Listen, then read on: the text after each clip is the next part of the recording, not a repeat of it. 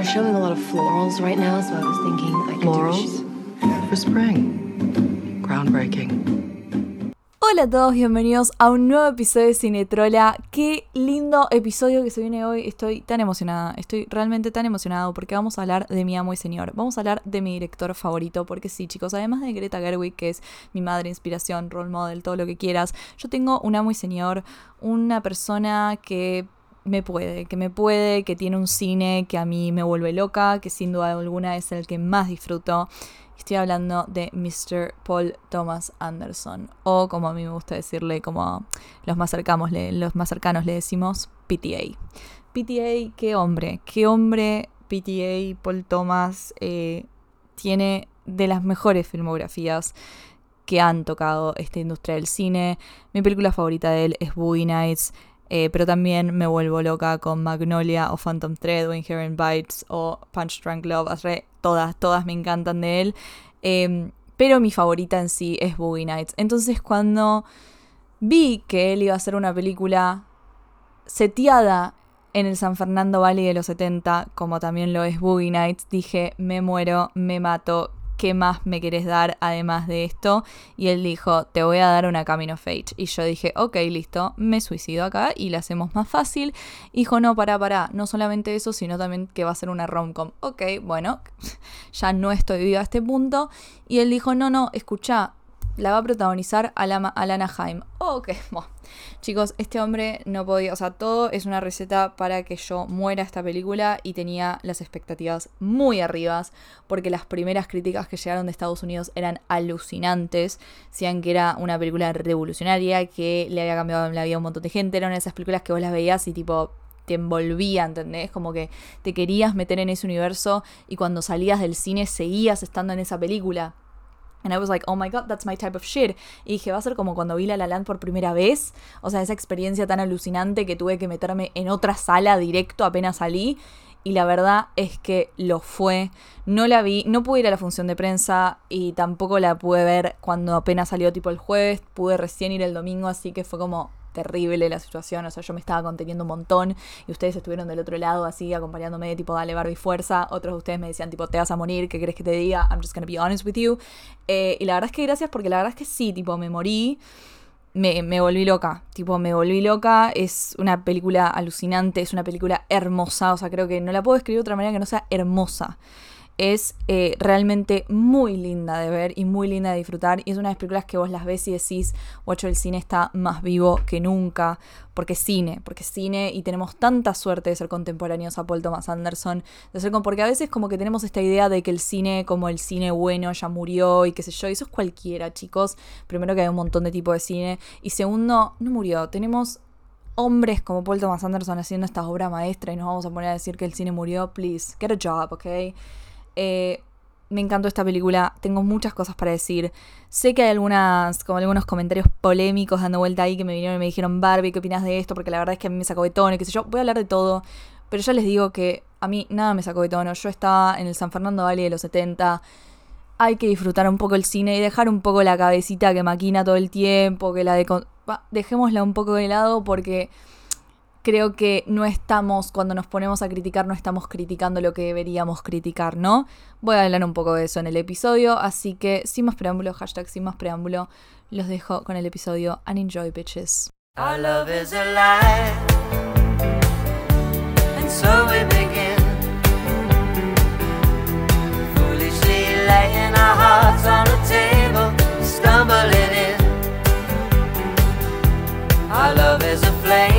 Pensé mucho sobre cómo describir Licorice Pizza, que es una película que a pesar de que tiene eh, una narrativa lineal, de que los sucesos que ocurren van pasando uno al lado del otro en términos como temporalmente hablando, eh, no es algo convencional como por ejemplo sería un principio, un clímax y una resolución. O sea, no te da eso la película. ¿Por qué? Porque como dije, son sucesos. Entonces cuando pensé, tipo, ¿cómo describo esta película? Me di cuenta automáticamente que eran memorias. Son memorias de una infancia, de una época, eh, de un amor, de uno mismo. Son recuerdos, eh, claramente tiene un tono autobiográfico porque como sabemos Paul Thomas Anderson es del San Fernando Valley y él creció en los 70 en ese lugar. Por eso es que Boogie Nights también eh, tiene esa cosa autobiográfica del lugar en donde nació, en, lugar, en el lugar donde creció. Y esto es lo mismo. Eh, esta película la siento muchísimo más autobiográfica, la siento personal y es como si estuviese metida en los recuerdos o en las memorias de, Gary y, de Alana. Eh, y automáticamente me voy a la escena, una de las primeras escenas de la película, que es la del restaurante que están en el Taylor Clock, que es un lugar real. Eh, hay algunas cosas que cambiaron del pasado, pero ese nombre de ese restaurante es exactamente el mismo. Y, y me voy al diálogo en donde ella le dice, vos no te vas a acordar de mí. Vos a los 16 ya vas a, estar, vas a estar, ser rico y vas a estar vivir en una mansión y no te vas a acordar de mí. Y él le dijo, obvio que me voy a acordar de vos y vos te vas a acordar de mí. Y literalmente la película es eso, es el recuerdo de esos, tipo de ellos, de ese amor y de todas las cosas que vivieron y de todas las personas que conocieron, los personajes que conocieron y se involucraron en su historia y de cómo ellos crecieron juntos y se enamoraron. Se enamoraron porque se enamoraron. Y me parece súper puro. Me parece que es una película muy inocente, muy mágica, muy, muy jovial, muy como fresca, tiene mucha frescura. Y ya en esa primera escena te metes adentro del mundo de Licorice Pizza porque es un universo, es un mundo, es todo, eh, cambia absolutamente todo. Me parece hermoso que haya ese, ese primer encuentro con esa canción de fondo. Todo era como si fuese un meet cute, lo que se llama meet cute en las romcoms, que es cuando se conocen los dos personajes principales, que siempre es de una manera como mágica y como producto del destino, se podría decir. Y este Meet Cute me parece alucinante, me parece hermoso. Eh, cómo está, cómo lo graba Paul Thomas Anderson, cómo la, cara, la cámara va girando, cómo ella se refleja en el espejo. Hay veces en toda la película que digo, ¿dónde carajo está la cámara? Porque la, realmente no lo puedo entender cómo filmó ciertas cosas. Siento que en sí toda la película va dando vueltas la cámara entre a ellos dos, tipo a toda, a toda la escena que los rodea. Y eso lo vinculo directamente con un vinilo, porque para los que no saben, Licorice Pizza eh, lleva el nombre de un record store, de un record store icónico, de un local donde venden vinilos.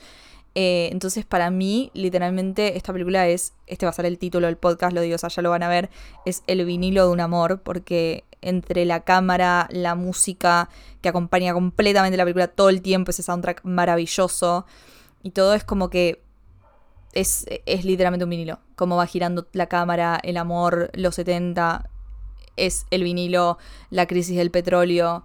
Todo me lleva a un récord vinil. Y amo, me encanta, me encanta cómo lo representó Paul Thomas Anderson en la película.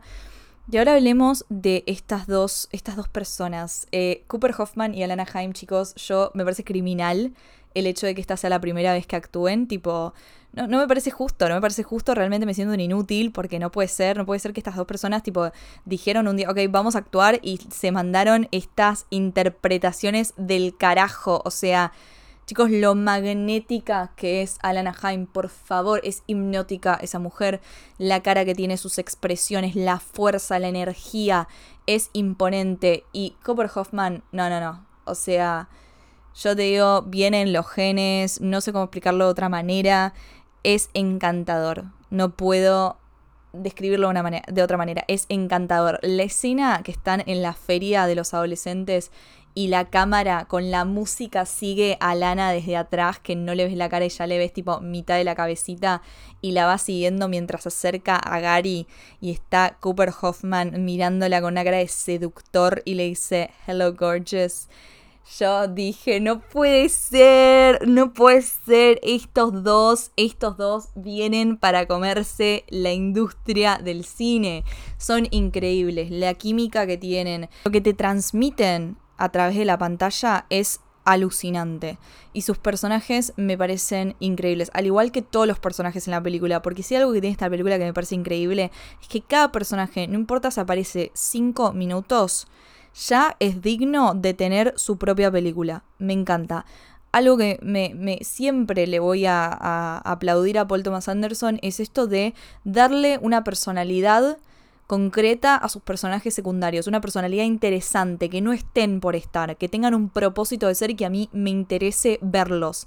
Esto es lo que tiene esta película. Todo, cada personaje tiene algo especial y lo hace ser digno de su propia serie, de su propia película. O sea, quiero que me cuenten su historia. Cada uno tiene su historia aparte. Hasta que al que le vende las camas de agua, que aparece cinco segundos, la mujer, la asistente. O sea, yo ya todo, todo quiero saber su historia, quiero saber qué me tienen para contar. Eh, porque es, esto es una combinación de, del guion de la gente que, castea para que haga estos personajes, lo hipnótica que es toda la gente y, y cómo la cámara y, la música y todo los acompaña. Es alucinante. Pero los personajes de Gary y Alana son hermosos. Yo creo que Licorice Pizza, más que una historia de ellos dos enamorándose, es una Camino of Age. Yo creo que es una Camino of Age ante todo. Es una historia de cómo estas dos personas están creciendo y están, o sea, los dos son dos jóvenes, porque a pesar de que ella tenga 25, es joven. O sea, es una pendeja. Yo tengo 24 años y es como me vi completamente reflejada en Alana, en lo que le estaba pasando en ese momento. Y, y también me vi reflejada en Gary a los 15 años. Tipo, yo a mis 15 años, cómo me sentía. Y creo que si hay una forma de eh, de describir lo que les pasa a estos dos personajes es la canción de Taylor Swift, chicos, estoy sí eh, relacionando Taylor Swift con Paul Thomas Anderson porque creo que Licorice Pizza es una película Swifty, chicos, o sea, both Gary, digo, Cooper, ya le dije Gary, both Cooper Hoffman y Alana Jaime estuvieron en el cumple de Taylor y Taylor lo festejó junto con Alana porque Taylor y la Himes son besties, ¿ok? Entonces amamos We Have a Swifty Movie Here. Entonces creo que esta película se puede recontra, recontra escribir con la canción de Nothing New, Fit Phoebe Richards de Taylor, que dice How can anyone know everything at 18 but nothing at 22? Es literalmente esto. Es literalmente esta película. ¿Por qué? Porque esta es una historia de Gary, que es un pibe de 15 años que cree que se va a comer el mundo, está seguro que se va a comer el mundo, porque ¿qué otra cosa vas a pensar a los 15 años? Tiene la posibilidad de soñar todavía porque tiene 15 años, entonces sueña, él sabe que se va a comer el mundo, él puede tener ese sueño y puede creer que ese sueño va a ser verdad. También es como, es un actor, es, eh, tiene unas ganas de ir por la vida y, y probar y fallar y ver qué pasa, es como, tiene toda la ilusión y toda la esperanza de lo que conlleva ser joven, lo que conlleva tener 15 años y tener todo el mundo por delante. Y decir, I'm still young, ¿entendés? Porque en sí, tipo, sos, sos chico y no tenés ninguna responsabilidad aparte de ser chico y disfrutar y estudiar y nada más. Y él es un pibe ambicioso, encantador, que encima es actor, entonces le agrega todo eso y él realmente se cree el rey del mundo. Es como en la escena que Alana le dice, vos pensás que el mundo gira alrededor de todas de las ideas que se te ocurran y de lo que haces vos. Y él le dice, sí, tipo, gira alrededor de eso, porque eso es lo que pensás a los 15 años. Me parece fabuloso cómo lo interpreta Cooper Hoffman y todas las andanzas que se manda en esta película. Onda ya con el negocio de las camas de agua, eh, el chiste que hace en, ese espectáculo medio parodiando a lo que sería Lucille Ball. Eh, también lo de los pinball machines, o sea, todo me parece grandioso, o sea, rompiéndole el Ferrari a John Peters, o sea, es un nene que no siente ninguna consecuencia, ¿entendés? Él siente que sus acciones no van a tener consecuencia o por lo menos no las van a, no lo van a atrapar. Es la combinación de tener la picardía propia de los 15 años con la personalidad y el ego de ser un child actor y tener un talento para los negocios porque realmente lo tiene. Entonces es como un niño jugando a ser grande y está seguro de que él es grande porque todo alrededor de él le dice que es grande, o sea, es un businessman y qué sé yo, y en parte, a pesar de que Alana cree que es un niño porque sabe que es un niño y le dice sos un child, veo que también le gusta esta parte, por eso ella también se queda con él, ¿no? Porque ve esta parte medio madura, entre comillas, de que él es un hombre de negocio, de qué sé yo, que es un entrepreneur, que también tiene como un trabajo como es actor y todo eso, ¿no? Y a ella le gusta eso, pero ella también está buscando otra cosa que ahora voy a hablar. Pero Gary, lo que pasa es como es un nene jugando a ser grande, de eso se enamora de Lana. Se enamora de Lana porque es grande, se enamora porque ella representa como esta cosa más madura y él siente que está a la altura de Alana. Él siente de que puede estar con Alana, ¿entendés? Porque también siente la energía y siente esta cosa poderosa que tiene Alana como esa cosa fuerte y que le lleva a la contra. Y él dice, yo estoy a la altura porque él, como dije, es un nene jugando a ser grande. Uno de los planos que más me gusta de la película es cuando, en, una de las escenas finales, cuando Gary se está preparando para su negocio de pinball, él va tipo, él va al Taylor a que le pongan el traje y se pone ese traje blanco. Y hay un plano que está el, tra el, el- pantalón de traje, los pantalones sastreros que, sastreros que le quedan grandes, con las zapatillas todas sucias de pendejo. O sea, eso es Gary. Es como que es un niño que, que juega a ser grande, pero en realidad no lo es, porque hay un montón de escenas en la película que te muestran que a pesar de que es entre muchas comillas, maduro y tiene aspectos medio de grandes, él sigue siendo un nene. Como por ejemplo cuando se asusta, cuando eh, John Peters, el personaje de Bradley Cooper, le dice voy a estrangular a tu hermano. Ahí él se pone tipo como que se asusta y se lo dice a Lana, tipo dijo que va a estrangular a Grego. También cuando a Lana, justo lo que la escena que les dije, que le dice, eh, vos no, no, tipo, no sos cool, qué sé yo, a ver, fuma ese cigarrillo y él se lo pone a fumar, ¿entendés? O sea, alguien realmente madura no haría eso, pero tampoco Lana es madura, a pesar de que tenga 25 años, como dije, es también una joven. Entonces, ¿qué le pasa a Lana? A Lana yo, la verdad es que me identifiqué muchísimo con ella, eh, sobre todo esta última vez que, le- que la fui a ver, la vi dos veces.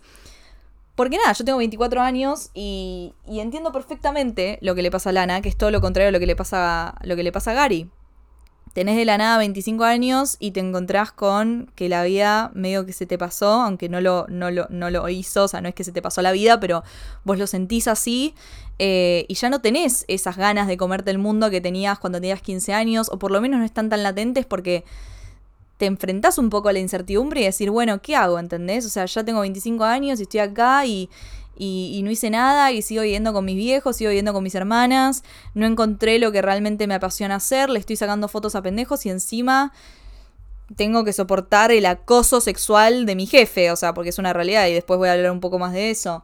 Eh, y Alana está completamente perdida, está completamente perdida, no sabe qué hacer, está fucked up eh, y necesita, necesita la esperanza y esas ganas de comerse el mundo y esa ilusión que tiene Gary. Alana se enamora de eso. Alana se enamora del Gary listo para vivir la vida, para salir y agarrarlo todo por ese Gary que encuentra un negocio en cualquier lugar, comerciante, que le dice, vos podés ser actriz. Es como que Gary le devuelve a Alana esa vida y esas, esas ganas de vivir que ella siento que había perdido en el medio de su vida, que es totalmente normal que te pase eso cuando tenés tipo 25 años, estás en tus mid-20s.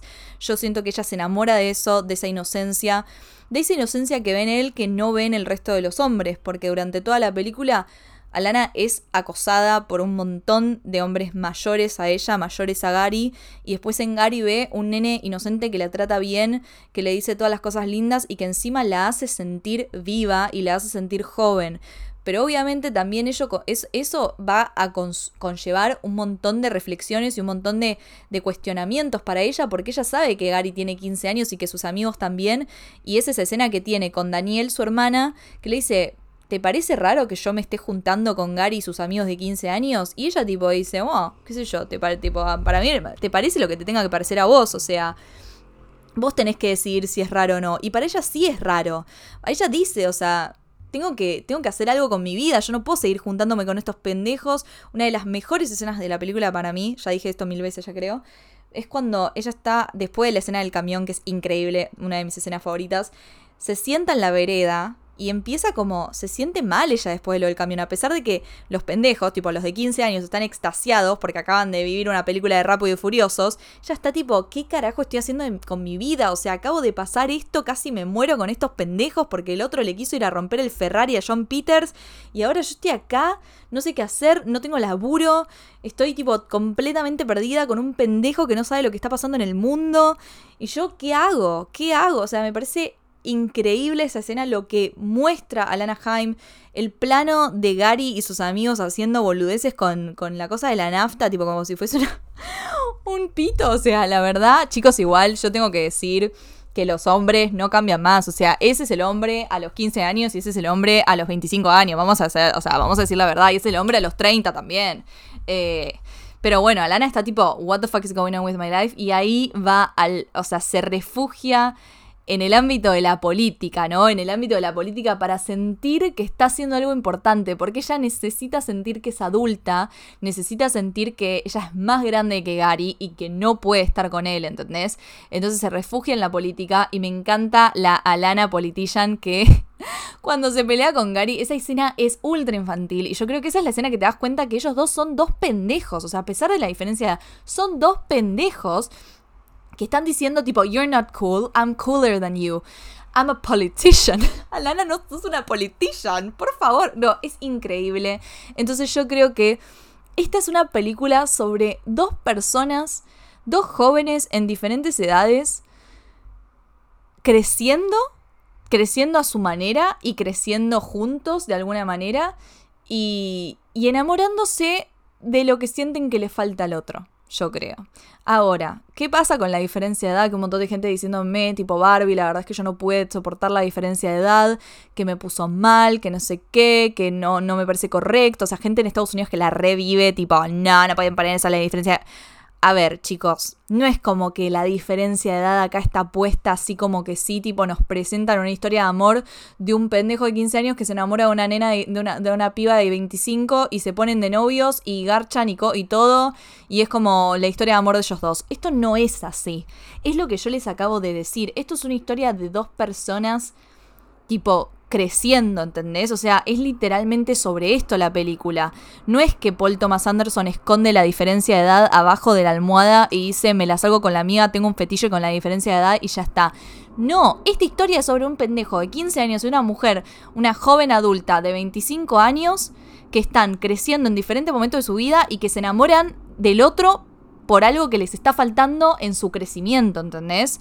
Es eso y es completamente inocente y no hay ni una no es sexual a más allá de lo que son las hormonas de Gary propias de tener 15 años y es como la escena de las tetas o cuando la mira así o cuando le quiere tocar la teta y qué sé yo. Son las hormonas de un pendejo de 15 años y no está puesto de una manera rara. O sea, vamos a decir la verdad, no está puesto de una manera que vos decís tipo, no, esto está re mal, no lo puedo ni ver. Es inocente. Es un nene de 15 años y es una, es una joven adulta de 25. Que la mina, tipo, está recontra, re perdida en su vida. Y yo siento que la película se trata sobre eso. O sea, en ningún momento me sentí incomodidad ni nada. ¿Ustedes realmente creen que Gary y Alana, no sé, se pusieron de novios y ahí, tipo bueno, o sea, está en cada uno pensar lo que vaya a hacer, pero yo creo que no, no me voy a poner acá a decir tipo, no, la verdad es que estuvo re mal de la diferencia de edad, pero solamente eso me molestó, porque entonces no te gustó la película en sí, o sea, entonces Paul Thomas Anderson no podría haber hecho esa película, porque literalmente la película es sobre eso. Es sobre eso y creo que uno cuando va al cine y cuando se trata de hacer películas no puede como perderse de ciertas historias solamente porque tenemos como toda esta deconstrucción en la cabeza, que está bien esta deconstrucción, o sea, no digo que está mal, pero creo que hay otras cosas que tenemos que criticar, no justamente tipo agarrar una temática y poder hacer cine de calidad con eso, ¿entendés? Y esto también me voy a referir a, los comentarios como racistas de la película, entre muchas comillas, Mucha gente me dijo, no, no, no, porque la verdad es que no me gustaron los comentarios de tipo de las japonesas, ni no me pareció mal. First of all, chicos, es una película se te en los 70, o sea, vamos a calmarnos un poquito. A esto me refiero con que tenemos que ver qué criticamos y qué no. Si vos ves una película que está seteada los 50, 60, 70, 80, vas a ver comentarios racistas porque lamento decirte que era algo parte de la época, o sea, es estúpido, perdón, pero me parece tipo estúpido no tener en cuenta lo malo de cada época. No es que de la nada nos vamos a ir a, a, los 50 y la gente va de la nada va a estar deconstruida como estamos ahora. Tipo, no, no es así. El mundo no siempre tuvo Twitter, hilos y deconstrucción. O sea, lamento decirles que no es así. Y la verdad no es que a Paul Thomas Anderson se le cantó el culo poner comentarios racistas porque es un racista y qué sé yo. Chicos, hay una razón de ser para esto la película, además de ser una historia de amor, además de ser una camino of y eso, es un estudio de una época.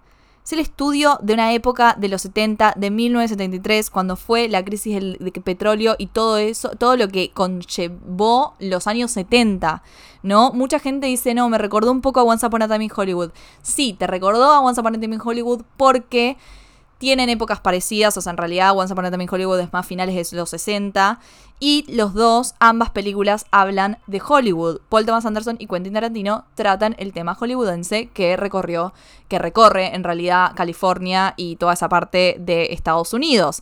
Ahora, ¿lo tratan de la misma manera? No, no lo tratan de la misma manera. ¿Por qué? Porque Quentin Tarantino romantiza Hollywood, absolutamente lo romantiza y me encanta porque es una carta de amor al cine y qué sé yo. Pero el problema cuando romantizamos una época es que nos olvidamos, y me incluyo porque yo romantizo 1920, París, of course, Meet and Paris, todo lo que quieras, es el tema es que nos olvidamos de, eh, bueno, pequeña cosa llamado racismo, homofobia, eh, falta de, igualdad de derechos y un montón de cosas más. Entonces Paul Thomas Anderson es como que te romantiza la época con la musiquita y con un montón de cosas propias de los 70 que son hermosas, como por ejemplo la ropa bellísima, el vestuario es increíble y además algo que me pareció hermoso es esta cosa, tantas corridas y tanto tantas cosas manuales, porque es una época en donde la tecnología casi que no existía, o sea, no estaba el avance tecnológico que hay ahora, entonces para que se corra la voz sobre algo o para ir a decirle algo a alguien tenías que llamarlo por teléfono o tenías que repartir folletos, tenías que correr hacia un lugar para buscar las cosas,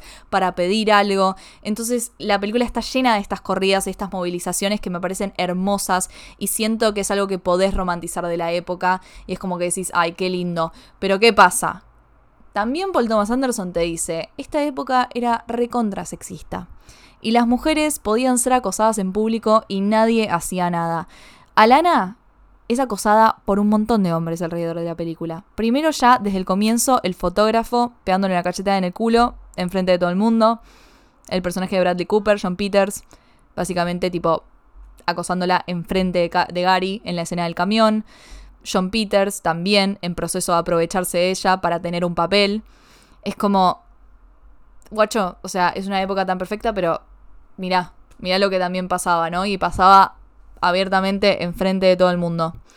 También una crítica a Hollywood, porque a diferencia de Quentin Tarantino, que es como que te hace creer que Hollywood era como un cuento de hadas y era todo perfecto, acá te dicen, mira, no tanto con la escena de Lucille, de Lucy, que es claramente una representación de Lucille Ball y no te ponen Lucille Ball porque, bueno, no da a poner Lucille Ball, pero era Lucille Ball.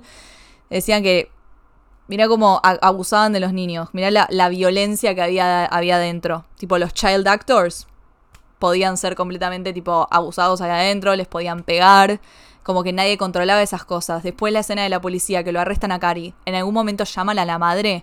Llaman a la madre, llaman a un padre, llaman a un adulto mayor. No la violencia policial era como, no importaba, no importaba ser un niño, un menor de edad, tipo lo arrestaban, lo trataban mal, no había ningún tipo de legalidad, o sea, para entrar a los lugares no había ningún tipo de seguridad, no tenían que agarrar una tarjeta, no, no, no había nada, o sea, cuando también la, la, la escena de que están en en la oficina del, político este y entra el chabón así nomás, ¿no? Yo literalmente flasheé shooter ahí, ¿eh? Chicos, yo posta flasheé shooter, yo dije, no, me mato.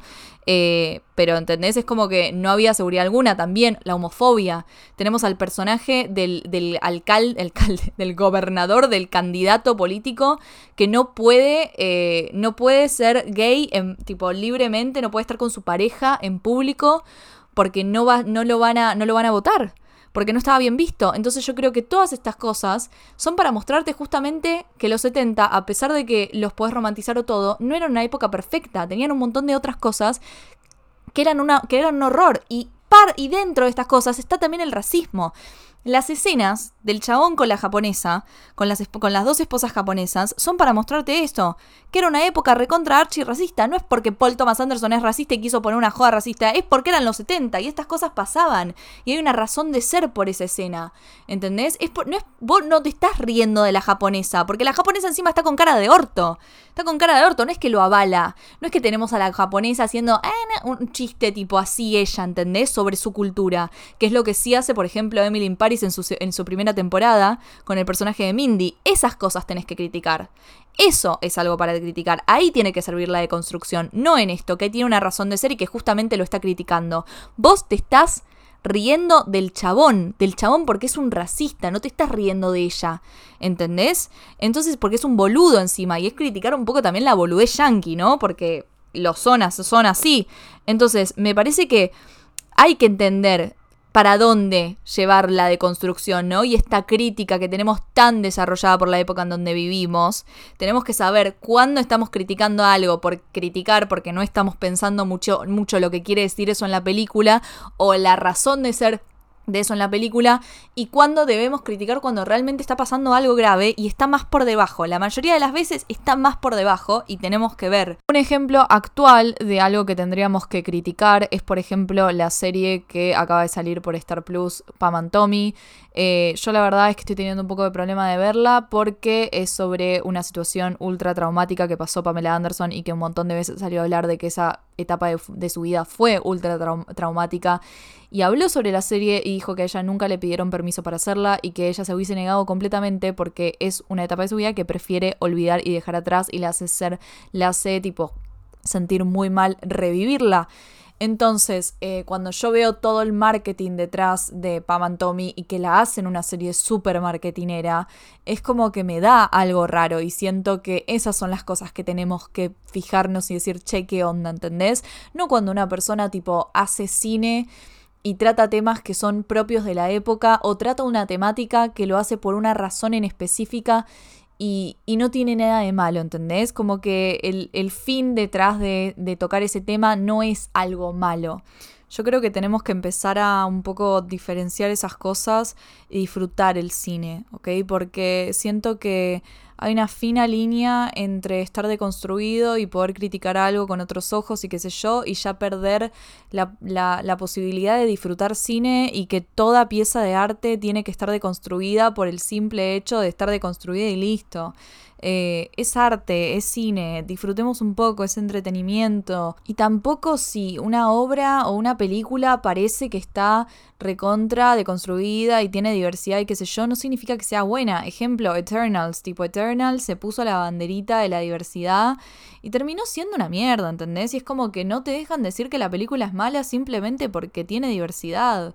Eh, realmente es como, chicos, un poco de, coherencia, ¿no? O sea, lo que hizo Paul Thomas Anderson es una obra maestra por donde la mires, tipo, realmente es cine, es cine, tiene escenas que yo posta no... La escena del camión, la escena del camión, por favor.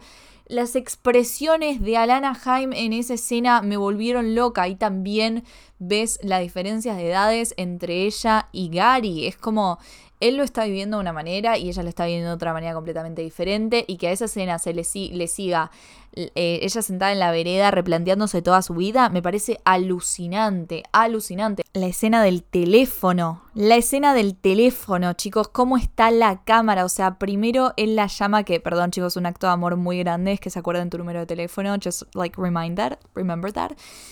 Eh, que él la llama y la cámara está alejada al principio. La cámara los ve desde lejos, o sea, no está tan cerca, está desde lejos porque él está seguro que ella no sabe quién es eh, y ella está segura de que él es Lance. Entonces las dos cámaras están desde el punto de vista de los hermanos.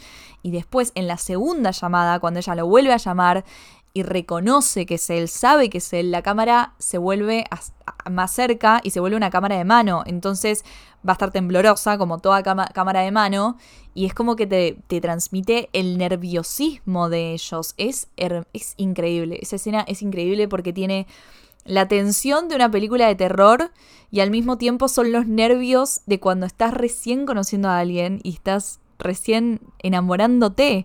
Y me parece me parece hermoso, me parece una manera muy linda de representar ese momento, tan inocente, tan juvenil. Eh, es, creo que es mi escena favorita de toda la película. Eh, junto con toda la secuencia de Sean Penn y Bradley Cooper. Me encantó, me encantó a estas estrellas verlas, me hubiese encantado verlos más, pero es lo que tiene esto, lo que les decía anteriormente, cada personaje secundario podría tener su propia película. Es como que toda la escena, Sean Penn está alucinante, primero, like, he's a daddy, oh my god, he's hot, okay, he's hot, he could get it any day of the week. Eh, además de que es precioso, Me parece increíble cómo representa a este, esta especie de William Holder que le cambian solamente el primer nombre. Eh, me encanta, me encanta cómo está obsesionado con sus días de gloria, está obsesionado con él mismo. Eh, también te muestra esta cosa de que hay mucho en Hollywood. Eh, creo que a partir del Me Too se empezó, recién a partir del Me Too se empezó a hablar de esto, ¿no? De, de cómo había este abuso hacia las mujeres que recién estaban empezando, o mujeres que hasta no, no recién estaban empezando, pero que se sentían que tenían que hacer algo porque si no se les iba a terminar la carrera. Se ve un poco esto con el personaje de Alana, a pesar de que ella se ve como atraída por todo esto, hay una posición de poder y de abuso. Ah, ven, esas cosas tenemos que ver. Mm, mm, mm. Em, y me parece ah, fabuloso. Toda, toda la secuencia de John Penn me parece increíble. Lo de Bradley Cooper como John Peters es, es alucinante. ¿Qué quieren que les diga? Es alucinante lo que hace Bradley Cooper. Me dieron, me quedé con muchas ganas de, de ver más de Bradley. Porque Vieron que había algunas escenas en el tráiler que no aparecieron en la película. Es más, hay una escena de Bradley, eh, de, Bradley Cooper, como John Peters, que está como rompiendo autos.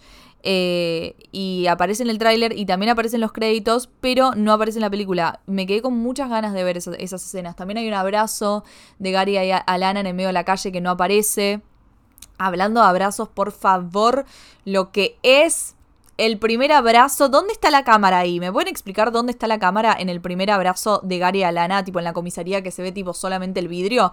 Where the fuck is the camera? O sea, perdón, pero literalmente Paul Thomas Anderson es un puto brujo. Tipo, es un brujo, es un hechicero, boludo. Es un hechicero, yo no entiendo cómo hace cine. No lo entiendo, es, es, es increíble. Y lo que tienen las películas de Paul Thomas Anderson, todas, ¿no? Todas son como... they're intoxicating. O sea, es como que son como una droga. Me siento drogada cuando veo una película de Paul Thomas Anderson. Y estoy hablando, tipo, ponele Phantom Thread. Phantom Thread me siento intoxicada, me siento tipo drogada. Es como que estoy absorbida por su cine, porque la manera que tiene de filmar, sus personajes, todo es adictivo. Todo es como que te inmerse. La manera que tiene de presentar los personajes, chicos, cómo están de espaldas. Tipo, los presenta así de espaldas, un plano secuencia. La cámara va y viene. Es increíble. O sea, cómo te presenta Gary, cómo presenta a Lana, cómo presenta a John Peters, el personaje de Bradley Cooper, es alucinante y realmente se nota muchísimo el amor por el cine que, por el cine que tiene Paul Thomas Anderson. Los invito a leer cualquiera de sus entrevistas, véanlo como habla del cine porque es, es muy emocionante. Y el último abrazo de Gary a Lana enfrente de la boletería del cine, ¿qué quieren que les diga? Para mí es, es él diciendo el cine no se muere jamás el cine está más vivo que nunca, el cine nunca se va a morir, porque es, un arte que nos, que nos atraviesa a todos y que nos conecta a todos, eh, y es hermoso.